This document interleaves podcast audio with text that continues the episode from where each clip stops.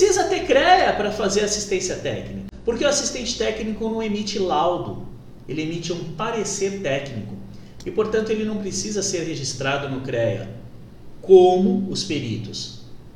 Por isso que técnicos e tecnólogos podem atuar como assistente técnico. O Código do Processo Civil é o regimento que regulamenta a atuação do perito e a produção da prova pericial. E o Código do Processo Civil diz no seu artigo 466 que o assistente técnico é o profissional de confiança das partes e ele não está sujeito a nenhum tipo de impedimento ou suspeição, ou seja, pode ser qualquer pessoa. Para atuar em questões de insalubridade e periculosidade, que são questões técnicas da área de segurança do trabalho, quem é que pode atuar? Os profissionais de segurança do trabalho.